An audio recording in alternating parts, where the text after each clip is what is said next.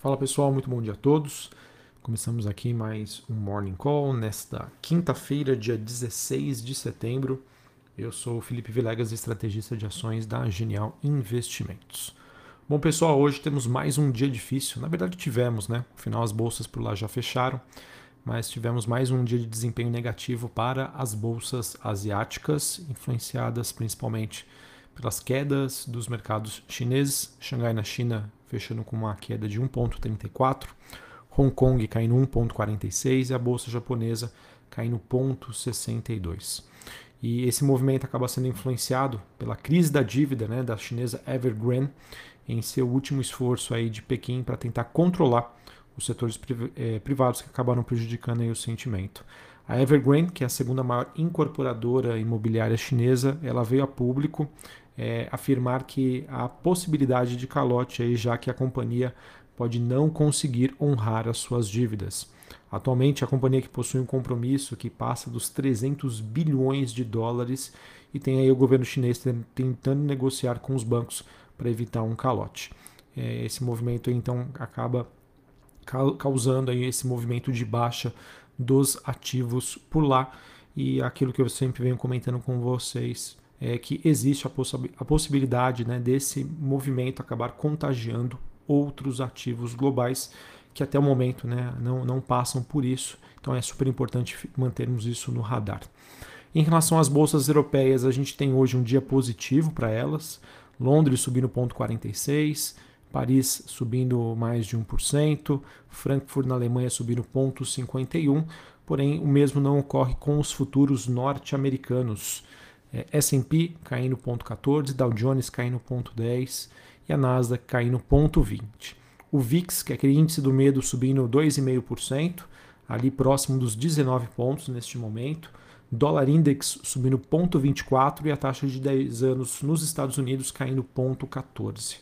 E queria também comentar com vocês sobre talvez o principal destaque dessa quinta-feira, que é sobre o movimento das commodities. É, o petróleo WTI negociado em Nova York, ele faz uma pausa aí no seu rally. Ele que teve quatro altas consecutivas e agora se estabiliza ali na faixa dos 72 dólares é, e 50 cents. O barril hoje apresenta uma queda de 0,15. Esse movimento de alta recente acabou sendo influenciado por uma queda bastante significativa dos estoques nos Estados Unidos. É, é no caso, a gente também queria destacar que uma reportagem da Bloomberg é, trouxe que os preços do gás e também da energia afundaram na Europa diante de sinais de que esse rally implacável né, deste ano é, estaria levando as indústrias com uso de capital intensivo a conter bastante o consumo.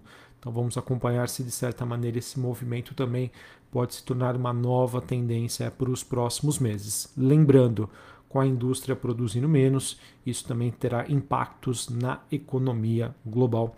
É, acho que é, um, é, algo que a gente deve, sem suma de dúvida, também monitorar, além da questão chinesa. Uh, além disso, né, falando sobre cobre e níquel, temos aqui um dia bastante negativo para as duas commodities. O cobre caindo 1,78, o níquel caindo 2,26 e também esse, esse movimento acaba sendo influenciado pela forte queda do minério de ferro na China, né? Ele que acaba tendo a sua maior sequência de quedas em mais de três anos. Para vocês terem uma ideia, os, os contratos futuros é, do minério de ferro negociados na Bolsa de Singapura chegaram a despencar mais de 8% no seu pior momento aí do dia. A commodity já se aproxima dos 100 dólares a tonelada seca. E pessoal, minério de ferro em julho, né, há três meses, há dois meses, né, dois, três meses, estava acima dos, dos 200 dólares a tonelada seca. E esse movimento acaba sendo influenciado pelos dados econômicos chineses mais fracos, uma menor produção de aço e também devido aí às metas da China sobre o meio ambiente e que acabam sendo os principais responsáveis por esse movimento de desaceleração da commodity e que acaba contagiando também a indústria global e a expectativa de crescimento econômico. Sobre a agenda do dia, nós temos nos Estados Unidos às 9h30 da manhã é, números de novos pedidos de seguro-desemprego, é, também dados sobre vendas no varejo. Aqui no Brasil, daqui a pouquinho, às 8 horas da manhã, nós temos dados sobre inflação, o IPC e o IGP-10. É, esses dados aí também que podem influenciar nas expectativas sobre o mercado de juros no Brasil. Falando de Brasil, pessoal, acho que o noticiário traz o destaque aí com o ministro da Economia Paulo Guedes tentando resolver a questão do pagamento dos precatórios de 2022 via a solução que hoje é chancelada aí pelo STF.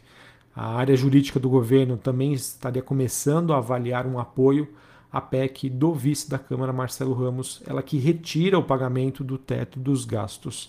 A avaliação até o momento é de que as soluções buscadas pelo ministro da Economia, Paulo Guedes, apresentam riscos elevados à judicialização. Tá? Isso é o, o que nós temos aí de acordo com a mídia especializada. Hoje nós temos o presidente da Câmara dos Deputados, Arthur Lira, ele que participa de um evento virtual às 10 horas da manhã. O mercado, sem sombra de dúvida, deve acompanhar os discursos do presidente da Câmara. Hoje também é, queria com compartilhar com vocês, assim como acontece todas as terças e quintas-feiras, acontece o leilão de títulos do Tesouro. É, hoje serão leiloados títulos prefixados e esse leilão deve testar o humor do mercado aí com os riscos fiscais que foram renovados pelo impasse aí nessa agenda do governo e também nas reduções, nas reduções das expectativas de crescimento em 2022. É o que já vem, a gente já vem acompanhando. Né? Toda essa questão envolvendo precatórios, teto dos gastos, auxílio emergencial, auxílio Brasil, eleições 2022 e que isso já vem trazendo também impactos sobre a expectativa do PIB eh, para 2022. Uh, a gente já acompanha várias, diversas casas de investimento já reduzindo aí, as suas expectativas. É, sobre essa questão do tesouro, na semana passada a gente teve uma oferta menor que foi feita e ontem né, a, as incertezas acabaram pesando bastante sobre a negociação dos contratos é, de juros. Tá? Esse movimento ele aconteceu de maneira inversa à terça-feira, em que a gente teve aí um, um, fechamento muito forte dos juros por conta de uma redução das apostas uh, em relação à decisão do Copom da semana que vem. Tá? Então vamos acompanhar mercado de, eh, de renda fixa, né? mercado de juros apresentando bastante volatilidade com todos esses impasses. Né? Questão fiscal, questão de crescimento do Brasil e também uh, sobre a decisão do Copom na semana que vem. Uh, Para encerrar aqui, queria falar sobre o noticiário corporativo. Nós tivemos uh, diversas notícias importantes aqui envolvendo as empresas brasileiras. A Americanas anunciou ontem a compra do, da Scoob, ela que é a maior plataforma digital para leitores do Brasil, aí, com mais de 8 milhões de usuários. O valor da operação não foi revelado e lançada em 2009. Uh, o Scoob é uma biblioteca virtual que permite aí, a organização de leituras. Ah, nós também tivemos a Login, uh, o código é LOGN3, que é uma empresa que trabalha com portos.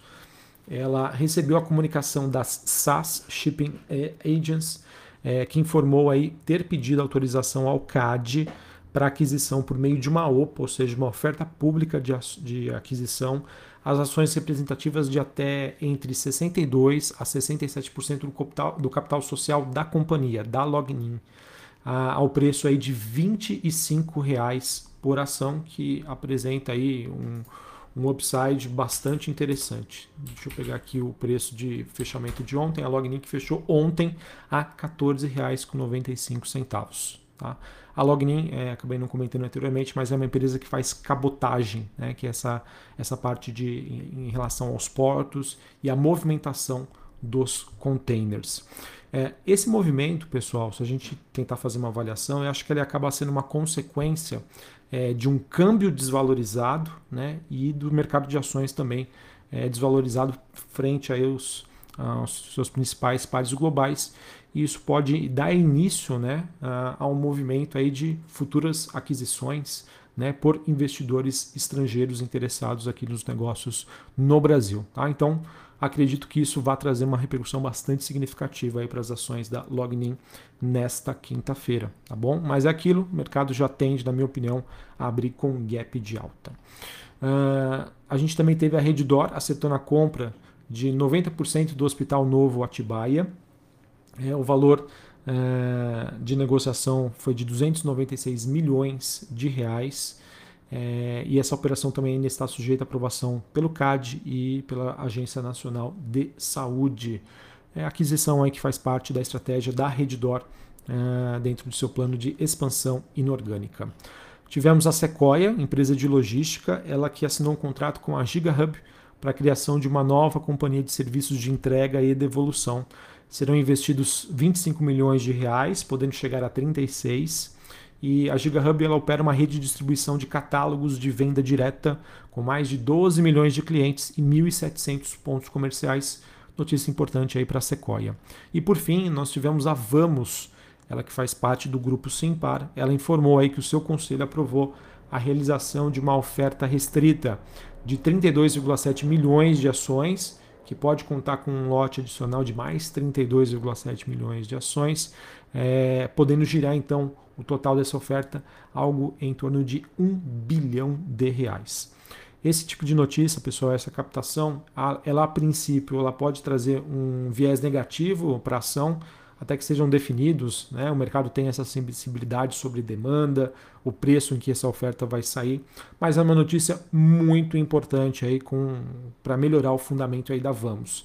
A Vamos, né, sendo uma empresa que atua com, com frota, com aluguéis, quanto mais ela conseguir fazer captações a custo zero ou custos baixos, né, melhor para a companhia.